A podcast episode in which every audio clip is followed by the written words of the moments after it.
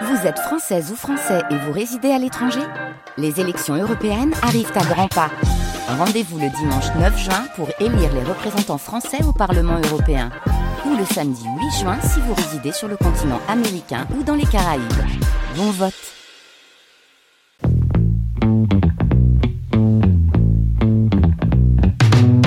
La science CQFD, Natacha Triou. Aujourd'hui, on relève ses manches. Qu'est-ce que l'hypothèse de la supersymétrie et où en sont les recherches expérimentales? On va un peu transpirer, mais ne vous inquiétez pas, ça va être super.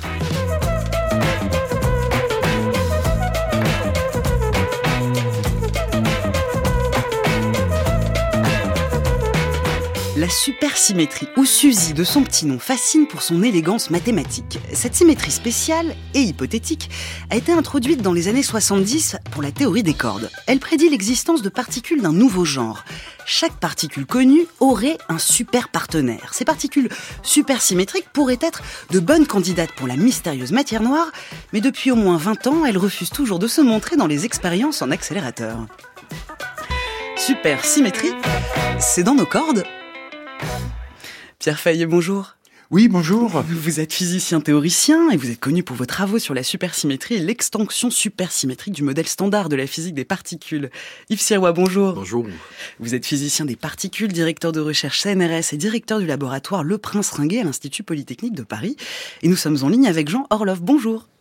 Bonjour. Et vous êtes professeur à l'université Clermont-Auvergne. Merci à vous trois d'avoir accepté notre invitation et merci à vous d'être là au rendez-vous, derrière votre poste en direct ou en podcast sur l'appli Radio France.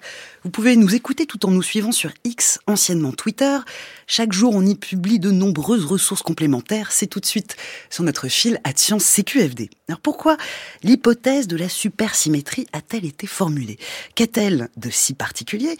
Comment vérifier l'existence ou non de la supersymétrie? Et peut-on espérer un jour détecter des particules SUSY Nous sommes ensemble jusqu'à 17h pour répondre à ces questions. On commence avec une accroche historique. Cette hypothèse est formulée dans le cadre de la théorie des cordes. Parole à Hubert Reeves en 1986, c'est notre archive du jour. Comment cette théorie en est arrivée à entrer dans le champ de la physique?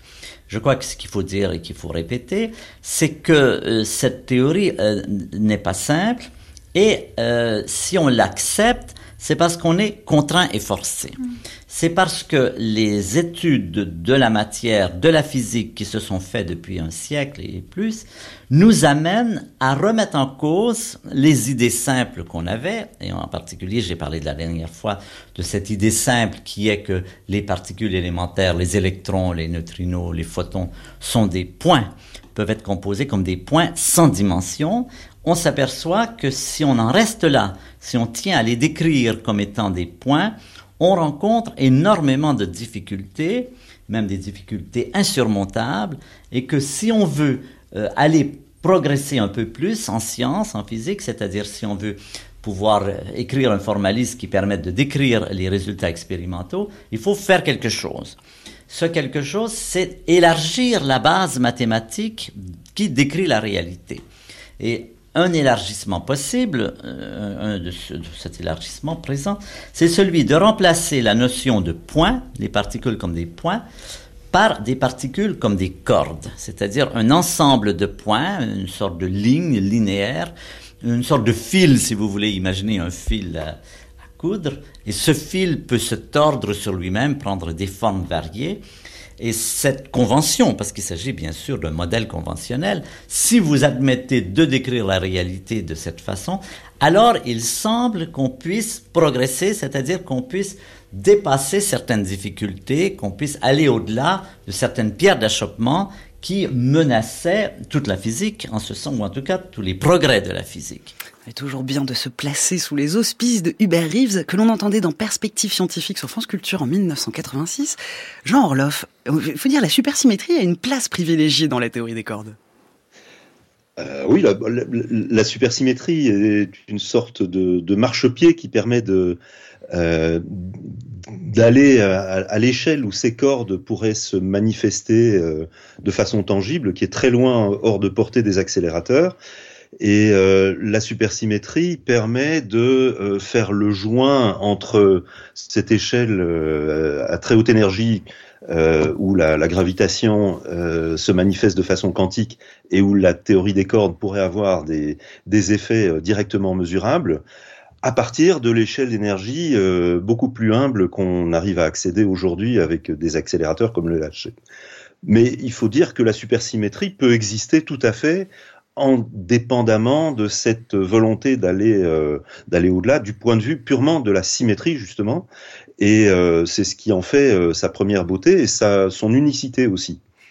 Pierre Fayet, pour poursuivre cette accroche historique, à partir de quand dans l'histoire des sciences est formulée l'hypothèse de supersymétrie?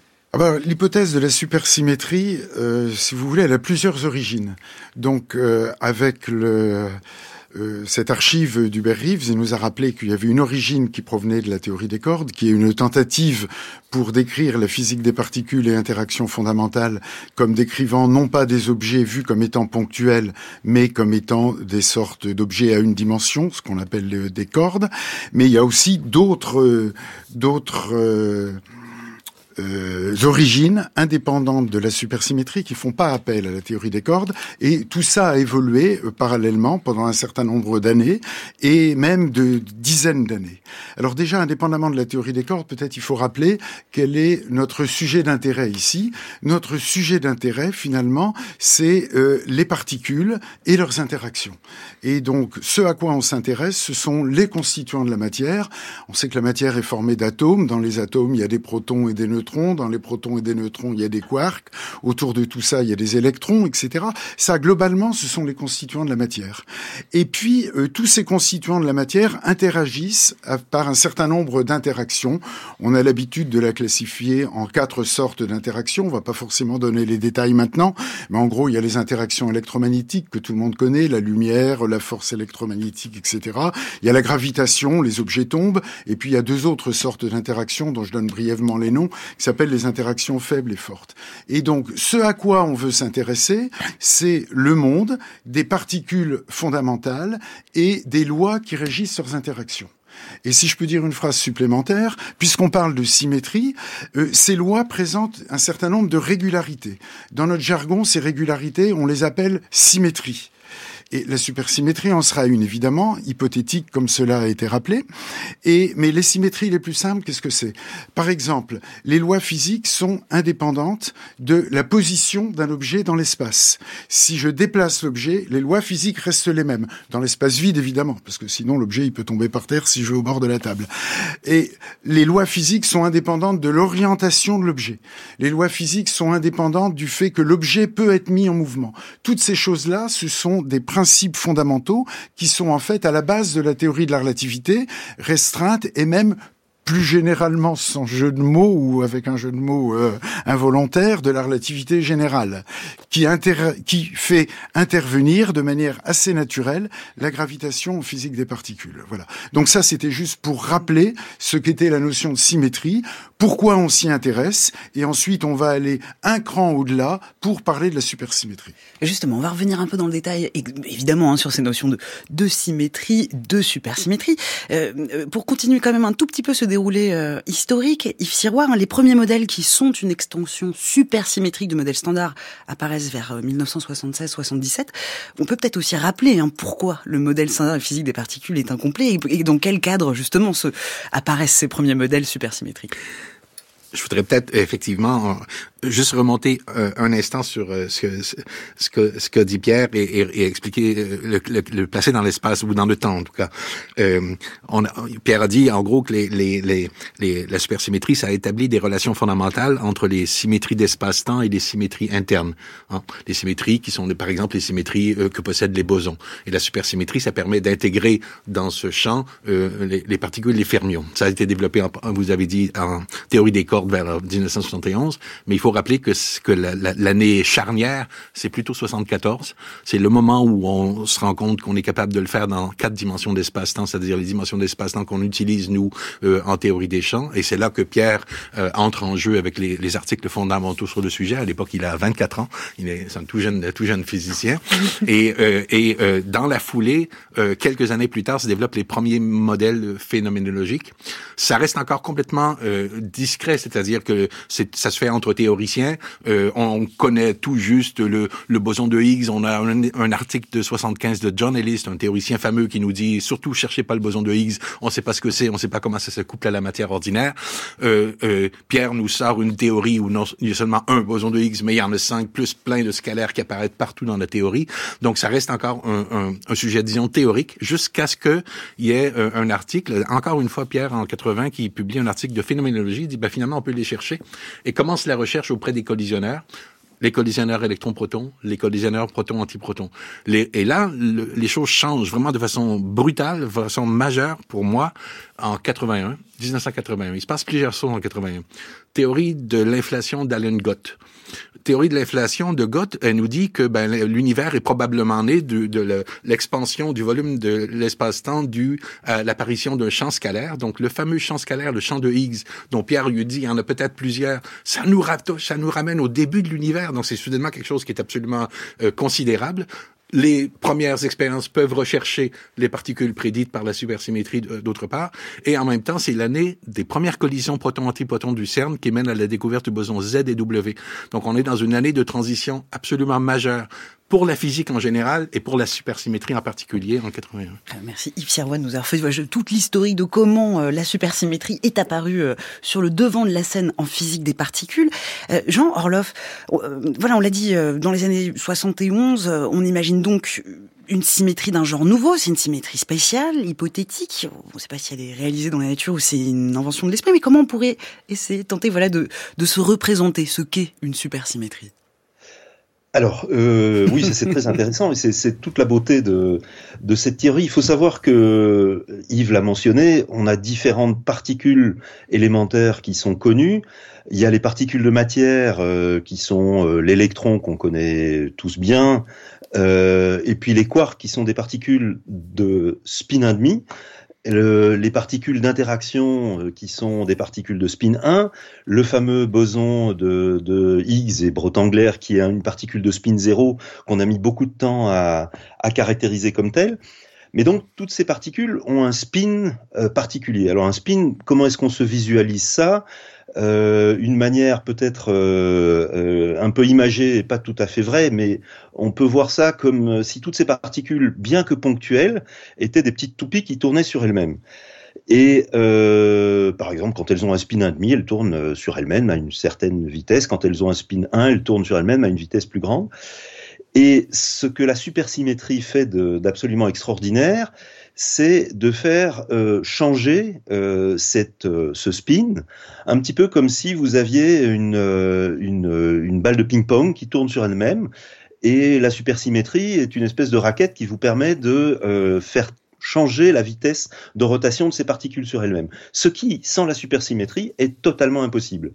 Euh, quand une particule tourne sur elle-même, elle a un spin 1,5, elle va jamais s'arrêter. On peut changer la direction autour de laquelle elle tourne, mais on peut pas l'arrêter. Et la supersymétrie, euh, c'est euh, la, symétrie d'espace-temps qui permet de faire cette transformation, et c'est la seule. Pierre Fayet, la, super, la supersymétrie est aussi associée donc, on dit, à un élargissement de la notion d'espace-temps. Qu'est-ce que cet élargissement de la notion d'espace-temps implique?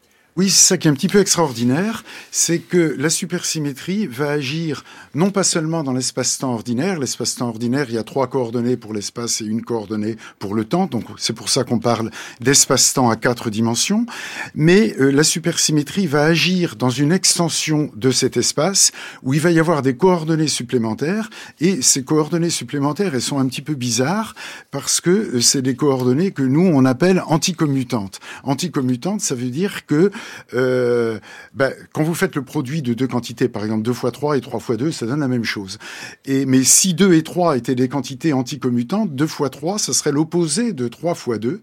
Et donc, du coup, comme 2 fois 2 est l'opposé de 2 fois 2, ça voudrait dire que 2 fois 2 est 0. Donc, des quantités anticommutantes, c'est ça. Alors, la supersymétrie agit dans un espace où il y a d'une part des coordonnées ordinaires qui sont les coordonnées d'espace et de temps, et d'autre part ces coordonnées un peu exotiques qui sont les coordonnées anticommutantes. Et elle fait des transformations qui sont des sortes de transformations géométriques dans l'espace-temps.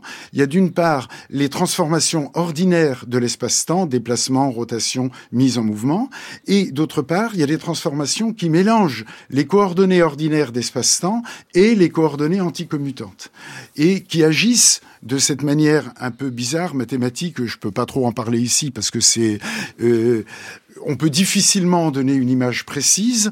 Ça, bon, ça transforme en quelque sorte une coordonnée ordinaire en une coordonnée bizarre, et c'est ça qui permet finalement, euh, comme l'a dit Jean, de changer les spins des particules. Et en faisant cette transformation un peu bizarre, eh bien, une particule qui avait au départ, par exemple, un spin ennemi, se trouvera à la fin avoir un spin zéro. Et ça, ça nous dit finalement que les particules vont pouvoir exister en plusieurs exemplaires on en reparlera par la suite pour savoir comment ça se manifeste. Et euh, chaque particule ayant donc un partenaire ou un super partenaire de spin différent. Et justement, ces particules hypothétiques, quelles sont leurs caractéristiques et pourquoi Suzy est-elle si séduisante? Restez avec nous.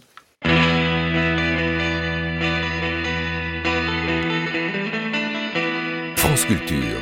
La science CQFD. Natacha Trio. En direct sur France Culture avec Pierre Fayet, Jean Orloff et Yves Sirois. Nous parlons de supersymétrie. On vient de dire historiquement qu'au départ, on a commencé à travailler sur la supersymétrie dans le cadre de la théorie des cordes avant que ce soit vraiment repris pour la physique des particules. On vient de dire voilà, la supersymétrie consiste à ajouter une nouvelle symétrie qui relie deux types de particules, les fermions, les particules de matière, les électrons, les quarks, etc., et les bosons, les particules d'interaction. Yves Sirois, pour compléter ce tableau de famille. D'accord, deux, deux, petits éléments. Le, le, le, vous avez dit euh, relier les fermions bosons, ça c'est tout à fait vrai. Et, et c'est important d'en avoir parlé comme on en a parlé parce que ça, ça rappelle que les fondements théoriques euh, de la supersymétrie sont à quelque part plus importants qu'une réalisation particulière de la supersymétrie. Parce que tantôt, on va venir sur les diverses recherches qu'on ferait au, au, auprès de diverses machines, mais à chaque fois, on, on regarde un, un, modèle particulier, une réalisation particulière. Les fondements sont plus importants et sont tellement importants qu'on considère que c'est la seule façon, en fait, d'étendre euh, l'espace-temps pour des, avec des symétries internes qui sont pertinentes pour la matière, pour les fermions. On ne sait pas faire autrement. Donc, c'est quelque chose qui est vraiment unique. Donc, ça, ça, ça rehausse son, intérêt fondamental. Ensuite, euh, euh, euh, euh par rapport à la, par rapport à, aux, aux, grandes motivations, disons, euh, euh, y a, y a, bon, on a mentionné déjà euh, l'idée que dans en, en supersymétrie, euh, en fait, vous avez parlé de relation boson-fermion, mais elle n'est pas réalisée dans la nature. Mm. Les, les, particules ordinaires n'ont pas de partenaire supersymétrique qui existe à la, à la, même valeur de masse et au même nombre quantique. Si la supersymétrie était réalisée, il existerait une particule qu'on peut appeler le C-électron, supersymétrique électron, qui aurait la même masse et la même charge, mais un spin différent d'un demi. Ce sera un scalaire associé à l'électron. Ces particules n'existent pas. Donc, pour réaliser la supersymétrie, en fait, il faut inventer, doubler le spectre de ces particules. À chaque particules connues, aux fermions connus et aux bosons connus, on doit associer de nouvelles particules qui sont différentes de ces particules par le spin, seulement par le spin, différentes d'un spin de demi. Ça a l'air énorme, mais c'est pas si énorme que ça. Si on se rappelle bien dans l'histoire de la physique, on l'a déjà fait. On l'a fait avec la matière et l'antimatière. On avait un problème quand on calculait la charge d'un électron ou l'influence de la charge d'un électron et on trouvait des infinis partout dans la théorie. On s'est aperçu qu'en fait, euh, il existe un nombre quantique associé à la matière et on produit toujours autant de matière que d'antimatière. Ça a permis de résoudre un petit peu ce problème-là. La supersymétrie, on répète un petit peu cette opération-là. On double le spectre de particules et ça nous permet de, de, de, de faire, euh, d'entrer dans la théorie ces symétries fondamentales qui absorbent les fermions dans des relations de transformation et de symétrie avec l'espace-temps. Justement, euh, vous évoquez ça, Jean Orloff. Il faut tout de suite aussi préciser, il peut y avoir une petite confusion. Euh, il s'agit pas du tout d'antiparticules, c'est pas du tout la même chose. Non. Non, non, tout à fait. Les, les, les, les partenaires supersymétriques ont un spin différent de, les uns des autres. le sélectron a un spin 0, l'électron a un spin 1,5 mais chacun a un, une antiparticule euh, de spin 0 ou de spin 1,5. Euh, euh, donc il y a, y a, un quadruplement, si vous voulez, quand on rajoute euh, la, la particule antiparticule et leur partenaire supersymétrique.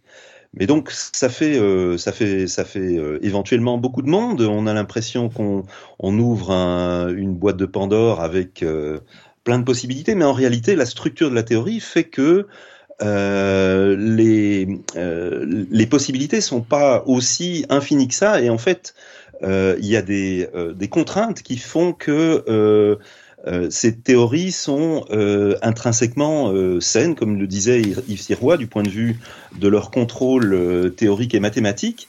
Elles, elles, ont des propriétés qui font qu'elles sont vraisemblables. Euh, par rapport à d'autres euh, théories au-delà du modèle standard qu'on peut imaginer euh, et qui peuvent tomber dans toute une série d'écueils comme des infinis, des problèmes de, cohérence théorique interne, les extensions supersymétriques sont entre guillemets protégées d'un certain nombre de problèmes dans leurs conséquences expérimentales et phénoménologiques.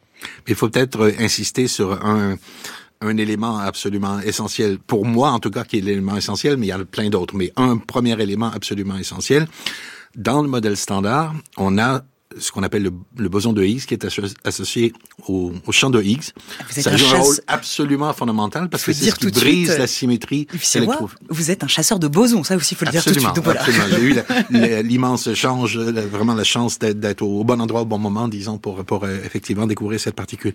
Maintenant, euh, la, le, le, le, champ de Higgs, il brise la symétrie. Qu'est-ce que ça veut dire? Ça veut dire que le modèle standard possède des symétries internes, que ces symétries sont à quelque part là, sous-jacentes, et quand je plonge la théorie dans le vide quantique où apparaît le champ de Higgs, ces symétries sont brisées. Donc, en fait, la théorie, la symétrie brisée dans l'état fondamental, qui est l'état dans le vide. Voilà. Il se trouve qu'en supersymétrie, la brisure de symétrie électrofaible, elle est remplacée, elle est prédite par la théorie. Alors que dans le modèle standard, c'est quelque chose qui est mis à la main. Et ça, ça c'est un dommage considérable parce que ça déstabilise plus ou moins la théorie. C'est quelque chose qui est paramétrisé dans le modèle standard. Le boson de Higgs n'est pas partie du modèle standard. C'est une paramétrisation de quelque chose qu'on comprend pas, qui est l'origine de la brisure de, symétrie. Dans la supersymétrie, la brisure de symétrie électrofaible, celle du modèle standard, est déduite de la théorie. Elle ressort de la théorie fondamentale. Et ça, c'est un élément absolument essentiel. Ça veut dire que ça protège le boson de Higgs, ça protège la masse du boson de Higgs, ça protège la théorie. Et ça, c'est pour moi peut-être un des éléments fondamentaux. Il y en a deux autres, juste pour les mentionner rapidement quand on introduit la supersymétrie, les couplages qui régissent les interactions fondamentales s'unissent à, à, très très grande échelle, ce qu'on appelle l'échelle de grande unification. Et le troisième, c'est la prédiction d'une particule stable, parfaitement stable, qui interagit faiblement, qu'on appelle la matière noire. Ah, la matière noire. On y reviendra en, deuxième partie euh, d'émission, évidemment. Mais Pierre Fayet, pour, pour revenir justement ce, ce, fameux euh, boson de Higgs, avec la supersymétrie, ça conduit aussi à postuler de nouveaux bosons de Higgs chargés et neutres au-delà du boson découvert en 2012 euh, au CERN. Oui, c'est ça qui est intéressant. Alors, on a parlé des super partenaires jusqu'ici. Peut-être il y a une chose qu'il faudrait dire quand même, c'est qu'au début, on dit la supersymétrie, c'est une théorie qui relie les bosons et les fermions. Donc, pendant un certain temps, les gens avaient dit, ah, mais la supersymétrie, ça doit être une théorie qui relie les bosons qui sont les, vecteurs responsables des forces aux fermions qui sont les constituants de la matière. Et donc, grâce à la supersymétrie, on va avoir une unification entre force et matière. Donc, ça avait été présenté comme ça pendant un moment. Et ça, ça marche pas, si vous voulez. Parce que on a des bosons qu'on connaît, des fermions qu'on connaît, et on peut pas les relier entre eux par la supersymétrie. Donc, à un moment, les gens étaient découragés en disant, bon, bah, c'est clair que la supersymétrie, bah, ça ne marche pas, on ne peut rien en faire. Et on peut se sortir de ce problème, mais à condition de payer un certain prix. Payer un certain prix, ça veut dire faire une hypothèse. L'hypothèse, c'est l'existence des superpartenaires. Que la, la supersymétrie associe aux bosons qu'on connaît, non pas des fermions qu'on connaît, mais de nouveaux fermions. D'où l'hypothèse des superpartenaires. Et cette hypothèse des superpartenaires, à un moment, bon, au début où j'ai introduit ça, les gens prenaient ça à la rigolade en disant, bon, bah, ça montre que la supersymétrie ne sert à rien, puisque euh, pour avoir une théorie supersymétrique, on est obligé d'introduire toutes ces nouvelles bêtes. Et maintenant, au contraire, ils ont oublié tout ça et ils considèrent que cette introduction est en quelque sorte évidente. Ils disent bon bah on prend un, un fermion, par exemple un électron, on agit dessus par une transformation de supersymétrie, donc on change son spin, donc on trouve un électron. C'est normal. Qu'est-ce qu'il y a de drôle? Voilà. Donc ce qui était vraiment très euh, bon, disons euh, pas arbitraire, mais euh, euh, le, le, mot m'échappe actuellement. Exotique. Mais oui, enfin, mais plus qu'exotique, c'est contre contre les lois, contre nature au début. Finalement, maintenant, apparaît comme une chose assez naturelle à faire. Et d'où les recherches expérimentales. On va en parler bien sûr. D'où le fait que je redis que le fait que ah oui, Pierre alors, besoin nous prédit j'ai pas fini. qu'associé au fermion, ce sont des scalaires, ce sont des particules de spin zéro. Particules de spin zéro, c'est comme le champ de Higgs, c'est des, c'est des champs scalaires. Ces champs scalaires jouent un rôle absolument essentiel dans le récit de l'univers qu'est-ce qu'on fait de tous ces nouveaux champs scalaires? Ça, voilà. ça reste à voir. Mais en tout cas, c'est quelque chose qui est absolument euh, intéressant et, et, précieux pour ce qui est du, du secteur scalaire du modèle standard tel qu'on le connaît. Oui, parce que justement, je n'avais pas répondu à votre question, parce que sur votre question, j'étais parti sur un commentaire sur les super partenaires, et votre question, c'était que justement dans la supersymétrie, on a besoin d'introduire de nouveaux champs de Higgs, d'où de nouvelles particules de Higgs, et ce sont ces objets que Yves et d'autres, évidemment, sont, sont en train de chercher en ce moment. Jean Orloff, euh, on vient de parler de, du regain d'intérêt de, de, de, cette hypothèse, mais euh, pour, quelles sont euh, les, caractéristiques attractives de, la théorie de l'hypothèse de la supersymétrie? Alors, du point de vue euh, théorique, il y a une unicité dans le fait que c'est euh, quelque part la symétrie ultime euh, avec par laquelle on puisse étendre des symétries qu'on connaît tous, comme le fait de tourner un objet, de le déplacer, comme Pierre l'avait mentionné. Donc, de ce point de vue-là, c'est une extension qui est relativement unique. Euh, et, ça, ça en fait son, attrait euh, incontournable. Après, euh, il y a le fait qu'elles permettent aussi de résoudre les problèmes que qu'Yves mentionnait sur la brisure de symétrie électrofaible du modèle standard. Euh, donc tout ça sont des, éléments de, euh, disons, de, fascination et d'intérêt intrinsèque incontournable. Après, euh, d'un point de vue, euh, d'un point de vue, disons, euh, plus phénoménologique, ce que Pierre a, mentionné, le fait qu'en introduisant des super partenaires qui sont des nouvelles particules, Parmi ces nouvelles particules, il y en a euh, évidemment certaines euh, qui peuvent jouer le rôle de la particule euh, manquante qui permet éventuellement de euh, résoudre le problème de la matière noire, qui est un problème euh, que le modèle standard ne, permet pas de confronter. Donc c'est un, une, une, ouverture euh, assez naturelle euh, qui, euh, qui s'offre en ajoutant les super partenaires dont Pierre parlait. Oui, Yves Serrois, ce, cette supersymétrie pourrait résoudre le mystère de, de la matière noire. Il faut être un, un peu prudent, euh, mais, mais la réponse est oui déjà.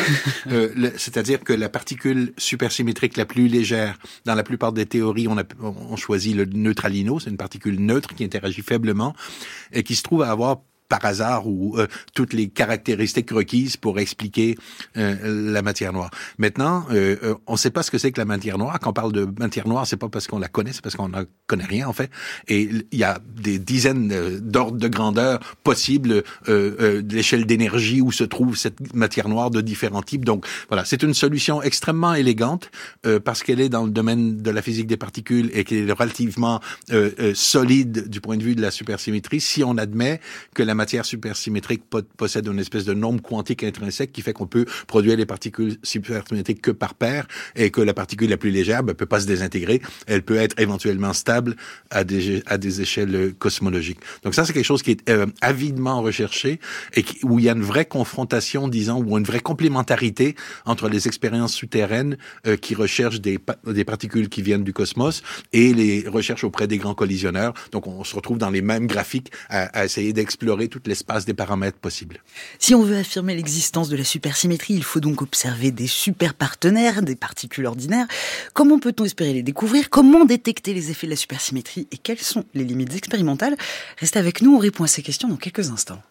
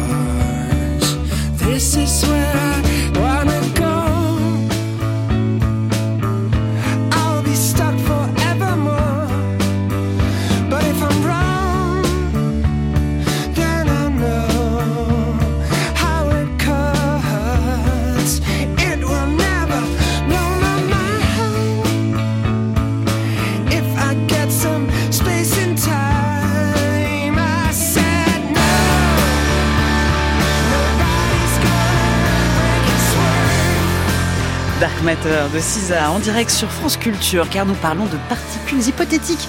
Nous parlons des particules SUSY de supersymétrie avec Pierre Fayet, physicien théoricien, Yves Sirois, physicien des particules, directeur de recherche CNRS et directeur du laboratoire Le Prince Ringuet à l'Institut Polytechnique de Paris et Jean Orloff, professeur à l'Université Clermont-Auvergne. Nous venons de voir que la supersymétrie postule que pour chaque particule connue, il existe des super partenaires de spin différents. Les fermions auraient chacun un partenaire dans la famille des bosons, c'est les quarks, neutrinos, et les bosons auraient chacun un partenaire dans la famille des fermions, photons, gluions, zinos, huinos, Xino.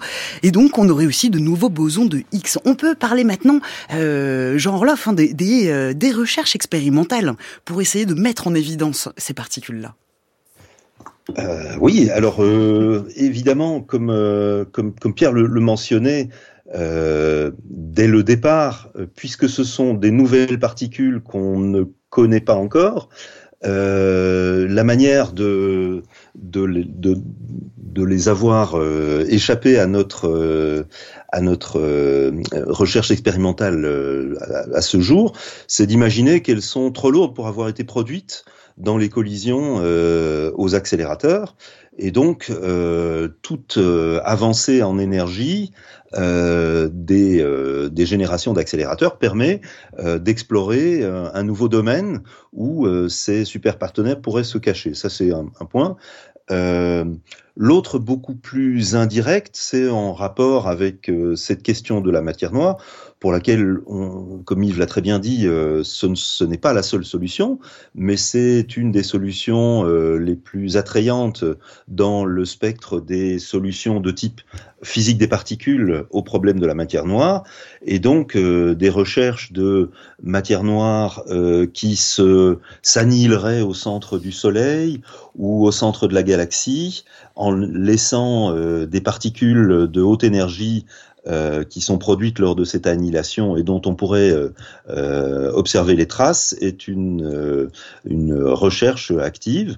Il y a aussi la possibilité de détecter des collisions de matière, de particules de matière noire avec de la matière ordinaire dans des environnements très peu bruyants, par exemple euh, sous le tunnel de Fréjus au, cœur de la montagne, où euh, on a un environnement très peu perturbé et où ces petites collisions de matière noire de faible énergie interagissant avec euh, un détecteur euh, placé là-bas permettent d'éventuellement euh, signer leur, leur présence.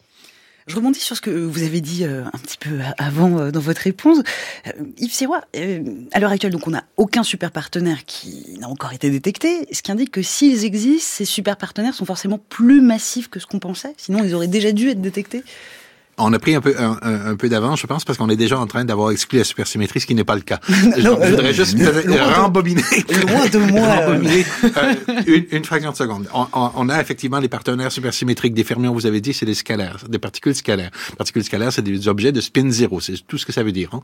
On avait les fermions, on avait les bosons vecteurs de spin 1, maintenant on a découvert un nouveau champ scalaire j'ai dit tantôt, ça peut avoir une importance considérable dans le récit de, de l'univers. Ça joue un rôle fondamental, entre autres, parce qu'un champ scalaire, ça applique une pression gravitationnelle négative, ou en tout cas, ça peut euh, appliquer une pression gravitationnelle négative, donc faire gonfler à, à quelque part le, le volume de l'univers. Donc, on a les fermions, les, bo les, bosons, les bosons de spin 1 et on a les, les, bosons de Higgs additionnels, ceux de ceux dont on a besoin en supersymétrie. C'est encore des particules ordinaires, c'est pas des particules supersymétriques. On ne peut pas travailler avec un seul boson de Higgs, on a besoin d'étendre le secteur scalaire. Ensuite, à ce secteur scalaire correspond, comme vous avez dit tantôt, des Higgsino, donc aussi des particules supersymétriques qui sont partenaires des bosons de Higgs.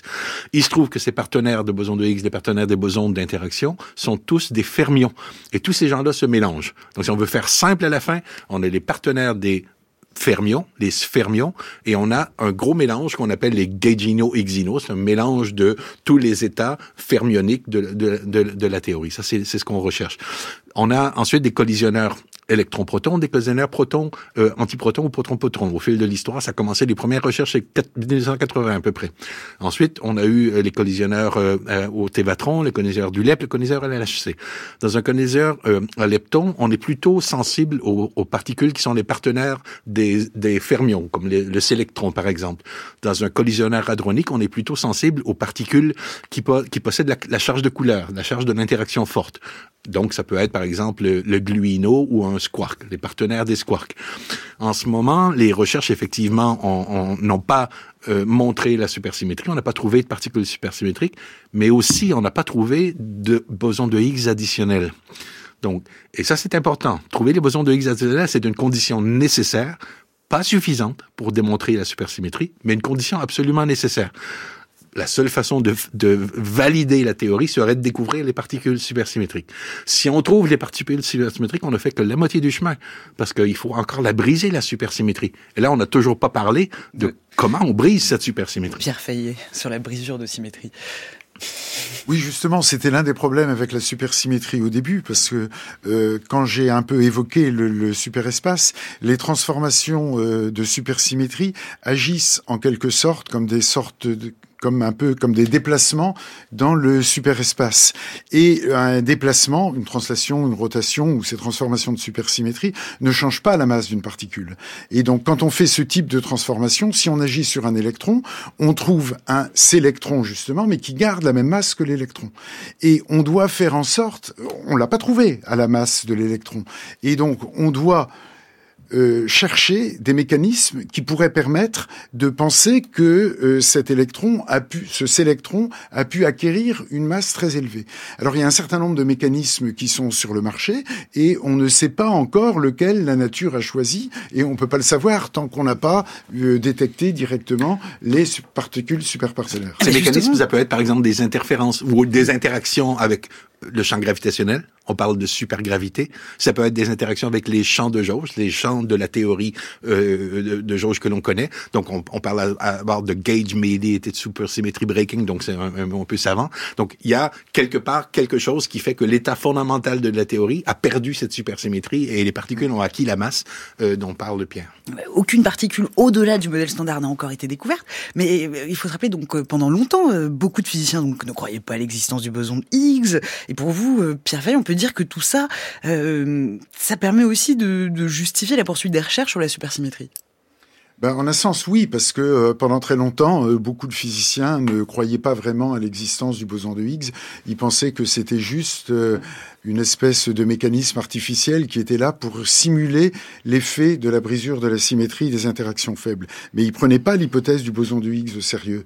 Et euh, justement, ce qui se passe dans le cadre de la supersymétrie, c'est que euh, la supersymétrie apporte une, une bonne raison pour croire à l'existence de champs de spin zéro fondamentaux.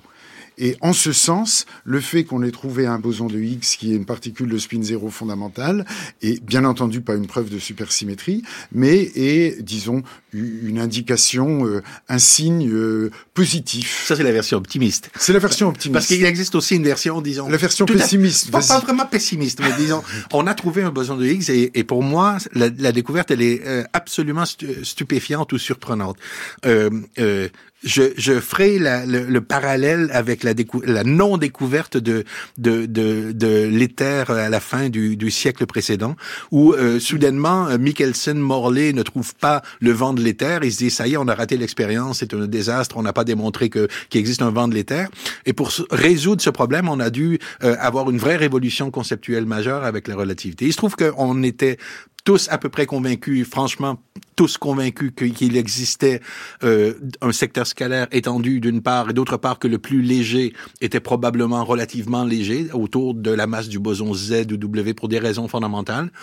Ben, on l'a pas trouvé là. Puis à la fin, on a trouvé le boson de Higgs dans l'endroit le plus improbable qui soit. C'est absolument impossible de faire plus difficile d'accès que l'endroit où on l'a trouvé. Il se trouve qu'il est juste un petit peu trop lourd pas absolument trop lourd, mais à la frontière, à la limite pour exclure un nombre considérable de théories supersymétriques minimales. Donc il est à l'extrême limite de, de, de, ça. Et en plus, on n'a pas trouvé les autres Higgs. Et ça, c'est vraiment très gênant. J'ai dit c'est une condition nécessaire. Pas suffisante, mais nécessaire. Et on n'a pas trouvé la supersymétrie. Maintenant, il y a des échappatoires. Ce que nous dit Pierre, c'est que les particules supersymétriques, on les connaît euh, quelle que soit la façon dont on brise la supersymétrie, on a les mêmes plus ou moins particules. Mais le spectre de masse de ces particules dépend vraiment beaucoup du modèle. Et en fonction du modèle, en fonction du spectre, on peut plus ou moins cacher le signal ici ou là et le rendre beaucoup plus difficile à trouver. Donc, on n'a pas de possibilité d'exclure formellement la supersymétrie par la recherche des superparticules. Elles peuvent aller se cacher, se nicher dans des coins très difficiles d'accès ou à très haute masse. Mais voilà, comme euh, elle reste un, un, sujet de recherche crucial puisqu'elle est potentiellement la seule nouvelle symétrie qui n'est pas interdite par nos modèles actuels. Alors, même si elle n'est donc pas prouvée expérimentalement, elle a engendré de nombreuses idées sur la nature des forces élémentaires. Dans quel domaine la supersymétrie a-t-elle permis des avancées? Restez à l'écoute. La science CQFD, Natacha Trio.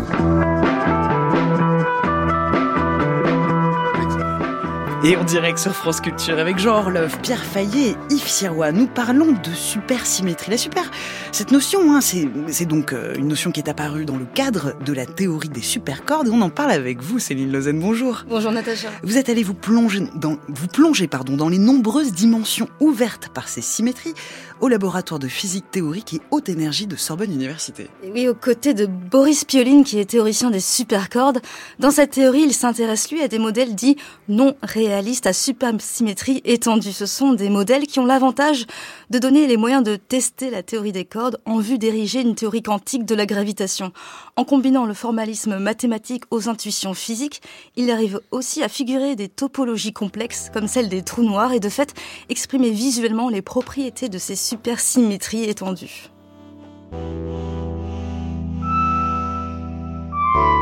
Alors c'est une, une, des images euh, représente euh, ce qu'on appelle un, diagramme de diffusion. Vous imaginez qu'il existe à l'intérieur de cet espace des paramètres, euh, ça s'appelle en, mathématiques euh, un espace des modules. Et donc chacun de, des rayons, des lignes sur cet espace correspondent à l'existence d'une particule de charge définie. Et lorsque deux lignes se croisent, elles émettent une gerbe de particules. C'est en fait une, une, métaphore pour représenter les différents étaliers que chacun de ces, de ces, de ces états initiaux peut, peut former en vertu de leurs interactions.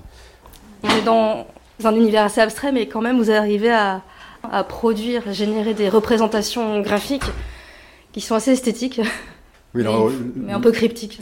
Oui, donc au mur, vous avez certaines figures qui sont extraits d'articles récents, donc qui euh, cherchent à illustrer justement euh, les propriétés de ces théories des cordes à supersymétrie étendue, donc dans le cadre de, ces euh, compactifications sur ce qu'on appelle les espaces de Calabi-Yau, qui sont une, certaine classe d'espaces de, de, de, dimension 6, qui peuvent servir comme dimension interne pour passer des, fameuses 10 dimensions de la théorie des cordes aux 4 dimensions observables. Il faut rappeler que la théorie des cordes postule l'existence de dimensions supplémentaires. Alors évidemment, c'est un ingrédient absolument essentiel, et par ailleurs, ces dimensions supplémentaires sont très contraintes, et en particulier, donc, dans les modèles qui m'intéressent, elles doivent être obligatoirement décrites par six dimensions supplémentaires satisfaisant certaines contraintes géométriques, qu'on appelle donc des, espaces de, de Calabi-Yau. Hein. L'exemple le plus simple, ce serait simplement un tor, mais imaginez un tor de dimension 6, une variété qui est localement plate, mais qui a une topologie non triviale. Les espaces de Calabi-Yau sont une version beaucoup plus riche de, de cette, de cette idée-là. Qui dépasse l'imagination. oui, on arrive à développer une certaine imagination néanmoins, mais ça reste toujours très schématique. Et donc une, un point important, c'est que ces espaces, ces dimensions internes, elles ont des tas de, de paramètres. Alors des paramètres discrets reliés à la topologie, aussi des paramètres continus qui seront euh, quelle est la taille de certains rayons internes par rapport à d'autres, etc. Et donc une des questions qui nous intéresse, c'est de comprendre euh, combien existe-t-il euh, d'états de trous noirs, par exemple, à l'intérieur de ces théories, pour une valeur fixée des charges, des paramètres topologiques et également de, de ces paramètres de forme interne. Et donc là, sur au mur, j'ai quelques figures ici qui représentent la dépendance de ce nombre d'états de trous noirs, alors des trous noirs supersymétriques. Il y a une autre image qui est peut-être plus facile à appréhender à côté, qui, qui est l'image d'une configuration euh, de trous noirs multicentrés, on les appelle. Donc c'est l'idée qu'on euh, peut avoir euh, non seulement des trous noirs à symétrie sphérique, comme ceux que l'on voit maintenant au centre de la galaxie, mais également, euh, en vertu de ces interactions euh, un peu spéciales de ces modèles à supersymétrie étendue, euh, ces trous noirs peuvent aussi former des étaliers. Donc imaginez un système Terre-Lune qui, qui orbiterait ensemble, ou avec un nombre illimité, a priori, de composantes. Donc là, on a une représentation de quelle serait la, la courbure de l'espace-temps générée par ces différents trous noirs. Dans une représentation qu'on a l'habitude un peu de voir, un plan qui est déformé par des masses oui, donc c'est l'idée d'Einstein évidemment que la gravitation conduit à une déformation de l'espace-temps qui diverge au voisinage euh, du centre de chacun de ces trous noirs. Et une manière peut-être de, voir que ces modèles sont particulièrement solubles, c'est que à l'intérieur de ces modèles, en fait, on est capable de résoudre le problème à n corps. Donc ça, en mécanique newtonienne, c'est un problème ouvert euh, en mécanique euh, classique, on sait euh, résoudre le problème pour deux corps, et puis déjà à trois, ça devient un problème potentiellement instable. Poincaré qui s'était attelé à ce défi. Oui, donc Poincaré a fait des contributions là-dessus.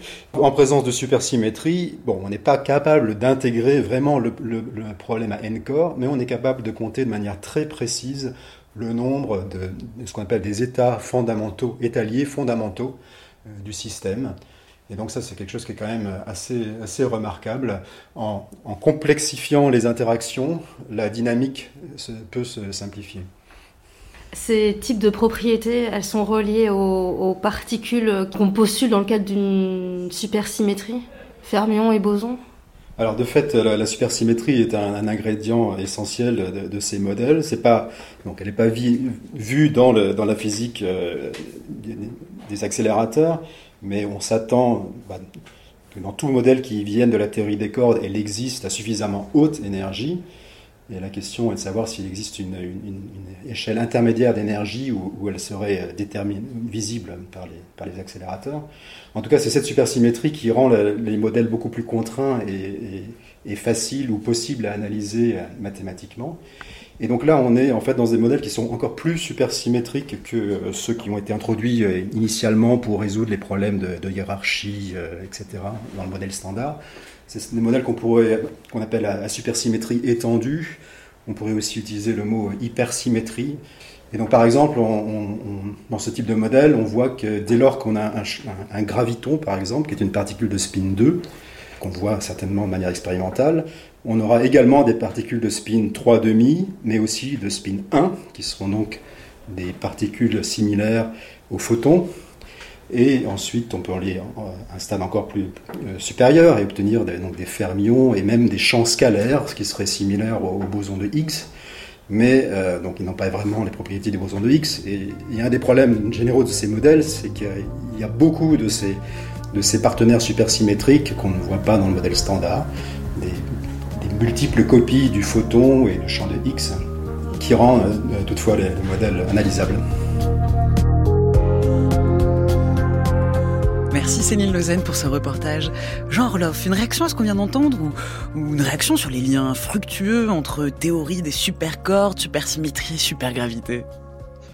Euh, oui, mais je pense que le, reportage qu'on vient d'entendre est, assez euh, illustratif de, de ce qu'on peut avoir comme développement euh, vraiment théorique, extrêmement puissant et très intéressant, mais euh, en s'affranchissant de, euh, comme ça a été dit au tout début du reportage, d'un lien réaliste avec les, signaux qu'on peut vérifier et tester de la nature avec des, machines aussi performantes que les collisionneurs de particules comme le LHC qu'on trouve pas sous les pas d'un cheval et euh, donc je, je, pense que ça illustre bien l'importance euh, actuelle de la supersymétrie dans la recherche euh, vraiment théorique, que ce soit en supercorde ou, ou d'autres manifestations.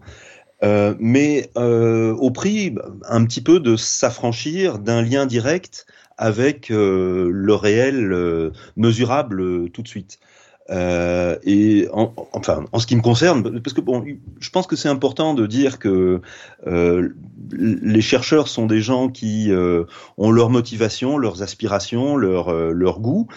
Et moi personnellement, ce qui me fait vibrer, c'est quand euh, on trouve un, un, contact direct entre une idée théorique et un fait expérimental qui, qui est dans, dans la vraie nature qu'on peut toucher euh, fût-ce au, prix de, de machines complexes comme, euh, comme le LHC, mais qui hmm. sont euh, indéniablement dans la réalité. Oui, mais là, on en vient justement aux, limites expérimentales. Mais on, peut penser, on peut penser aux ondes gravitationnelles qui ont mis plusieurs décennies, voire un siècle avant d'être détectées. Vous vouliez réagir, Yves Non, c'est parce que le contact a, existé d'une certaine façon. Si on, on, on s'arrête un instant sur l'idée de dimensions supplémentaires, ce sont des dimensions à, à, à une taille extra, extraordinairement réduite, voire à l'échelle de À très très haute, très très extrêmement petite distance. Mais on s'est aperçu que ben, peut-être qu'il peut en avoir quelques-unes qui sont pas si petites que ça. Et ensuite, ben, vous avez des particules qui, qui voient cette dimension supplémentaire. C'est comme si on essaie de contraindre une particule dans une boîte. Ben, elle s'excite et on voit des états excités de ces particules qu'on peut rechercher. Et on a cherché ces états qui seraient des excitations de particules dans ces dimensions supplémentaires. On a cherché au LHC, on n'a pas trouvé ça.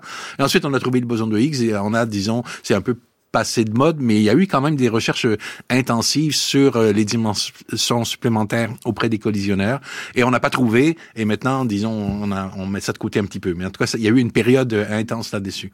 Donc, il y avait un contact possible, parce que c'est pas exclu que certaines de ces dimensions supplémentaires soient accessibles. Pierre Fayet. Euh, oui, euh, ce que je peux dire, c'est que euh, les choses dont j'ai parlé, évidemment, euh, c'était uniquement la supersymétrie simple, avec un seul générateur de supersymétrie. Il y a des supersymétries étendues avec deux et quatre générateurs de supersymétrie, mais à ce moment-là, la vie est beaucoup plus. À la fois, c'est beaucoup, il y a beaucoup plus de structures, mais comme il y a beaucoup plus de structures, c'est beaucoup plus difficile de faire rentrer là-dedans la physique qu'on connaît. Donc ça, c'est ce que je peux dire sur les supersymétries étendues. Et un dernier commentaire, parce que sans doute il reste pas beaucoup de temps, euh, un petit truc amusant quand même, c'est que euh, si on fait deux transformations, la supersymétrie, ça change le spin par une demi-unité. Et donc si on fait deux transformations de supersymétrie, on peut changer le spin par une unité. Et donc ça, ça nous donne la possibilité euh, peut-être d'interpréter le boson de Higgs de spin 0, qui a été trouvé au CERN en 2012, notamment par Yves et ses collaborateurs, eh bien, euh, on pourrait le voir comme le partenaire du boson Z, qui est l'un des médiateurs des interactions faibles, qui lui a spin 1, par deux transformations de supersymétrie. Et en ce sens, si on peut me suivre dans cette direction, ça fait qu'on a deux actuellement deux particules qui maintenant sont connues, à l'époque ne l'étaient pas, et qui peuvent être reliées entre elles par la supersymétrie. Remercie euh, infiniment. Dans quelques instants, on change complètement de sujet avec la chronique avec science, mais un mot parce qu'on n'a pas vraiment parlé, on n'a pas beaucoup parlé de, on l'a évoqué, hein, la supergravité. Eh bien, à vos podcasts, Nicolas Martin dans la méthode scientifique avait consacré un épisode sur la supergravité. Merci à vous trois. Il est temps à présent de retrouver Alexandra Delbo qui nous raconte aujourd'hui le mode de vie des derniers chasseurs-cueilleurs. C'est la chronique avec science. Les derniers chasseurs-cueilleurs se sont-ils mélangés avec les premiers fermiers pendant le Mésolithique? C'est cette période charnière entre le Paléolithique et le Néolithique. Le mode de vie des chasseurs-cueilleurs a été progressivement remplacé par celui des premiers fermiers. Fini la chasse et la cueillette pour Homo sapiens, place à l'agriculture, l'élevage et la sédentarisation.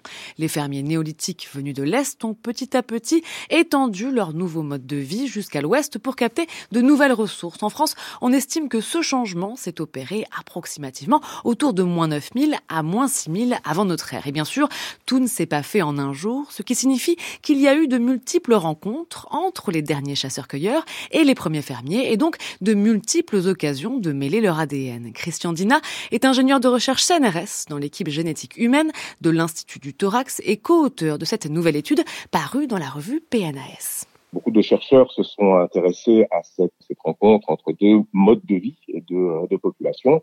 On voit dans les populations, alors aussi bien modernes que les populations du néolithique, plus tard de l'âge de bronze, à travers la génétique, qu'il y a eu euh, des mélanges des de populations, donc une intégration très probable de personnes de chasseurs-cueilleurs dans les communautés néolithiques. Il y a une néolithique, une généralisation de l'économie plutôt basée sur l'agriculture. Ce qu'on savait un petit peu moins, ce qui était un petit peu plus difficile à, réaliser, c'est à, euh, à la fois dans quelle direction allait le flux, c'est-à-dire est-ce que il y avait des échanges entre les différentes euh, populations. On savait qu'il y avait un flux de euh, chasseurs-cueilleurs vers le néolithique. C'était un petit peu moins clair, c'était moins clair la façon dont c'était passé dans l'autre sens, c'est-à-dire est-ce que finalement, il y a eu des, euh, mariages ou de, l'accueil d'individus des néolithiques, on pourrait imaginer par, échange entre, entre populations voisines, dans les groupes de, de chasseurs-cueilleurs. Il y a donc eu un petit peu de chasseurs-cueilleurs chez les fermiers, ça on en est sûr puisqu'on en retrouve dans nos gènes. Mais est-ce vrai partout? Est-ce que tous les chasseurs-cueilleurs ont été progressivement intégrés aux fermiers et ce dans tous les territoires d'Europe de l'Ouest? C'est ce qu'a voulu explorer cette nouvelle étude avec le séquençage de restes de chasseurs-cueilleurs datant de la fin du Mésolithique dans deux sites insulaires, celui d'Edic et de Téviec dans le Morbihan. Et l'article est aussi un hommage parce que cet examen génétique de 10 individus a été initié par l'archéologue et chercheur Grégor Marchand, figure de proue de cette période historique et décédé l'année dernière. Ces ADN bretons ont été comparés à d'autres individus des périodes antérieures et postérieures. Antérieures avec des chasseurs-cueilleurs du paléolithique et postérieures avec des fermiers du néolithique provenant tous d'autres régions, donc ils ne sont pas bretons. Estimer ainsi la ressemblance entre chacune de ces séquences d'ADN permet de dire s'il y a eu mélange et donc descendance entre les différentes populations. Résultat, les derniers chasseurs-cueilleurs bretons ne se sont pas mélangés avec les premiers fermiers. On ne trouve aucune origine donc de séquences d'ADN qui pourraient être issues d'échanges de, matériel génétique, donc de mariage, d'enfants, de reproduction, avec des individus du, néolithique, euh, dont on sait pourtant par les traces archéologiques qu'elles ont pu exister sur la grande zone géographique euh, vers, la, vers la même période. On pourrait penser aussi que ces populations qui sont vraiment euh, chasseurs-cueilleurs à l'extrême, une extrémité de l'Europe et dans des petites populations, c'était peut-être tout simplement parce qu'il y avait des mariages plutôt à l'intérieur de la population. Or, ce n'est pas du tout le cas. En fait, ce qui est démontré euh, dans, ces analyses, euh, c'est que ces communautés chasseurs-cueilleurs, en tout cas ces deux communautés, mais je pense que ça peut être généralisable, avaient plutôt une stratégie d'évitement de la consanguinité puisqu'on retrouve très très peu de liens parentaux très forts entre les, les individus de la, de la, même population. Ce qu'on voit dans l'ADN montre qu'il y avait une stratégie, en tout cas une, une, façon de faire, qui était sans doute des mariages avec d'autres groupes, une, une, des stratégies pour maintenir l'exogamie. Alors pas d'échange certes, mais pas de repli sur soi non plus. Sans consanguinité, la solution pour avoir une descendance est l'exogamie, donc un échange avec d'autres clans de chasseurs-cueilleurs. C'est donc une stratégie de subsistance différente de celle qu'on connaissait jusqu'à présent, et elle ne vaut que pour cette région. Pour être encore plus précis, il faudrait affiner ces résultats en comparant l'ADN de ces chasseurs-cueilleurs à ceux d'individus du néolithique, mais bien bretons cette fois, et pas provenant d'autres régions.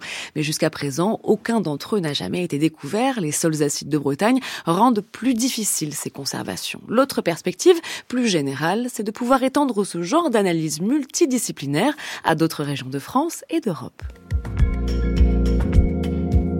Merci Alexandra pour votre chronique et merci à vous pour votre écoute. Merci à toute l'équipe de la science CQFD. Antoine Beauchamp, Noémie Naguet de Saint-Vulfranc, Bruno Sansini, Céline Lauzen, Noémie Eliazor. À la réalisation, Olivier Bétard. À la technique aujourd'hui, Marie-Claire Oumabadi. Vous pouvez nous écouter partout à toute heure en podcast sur le site franceculture.fr ou sur l'appli Radio France. C'était ce qu'il fallait démontrer à ce jour.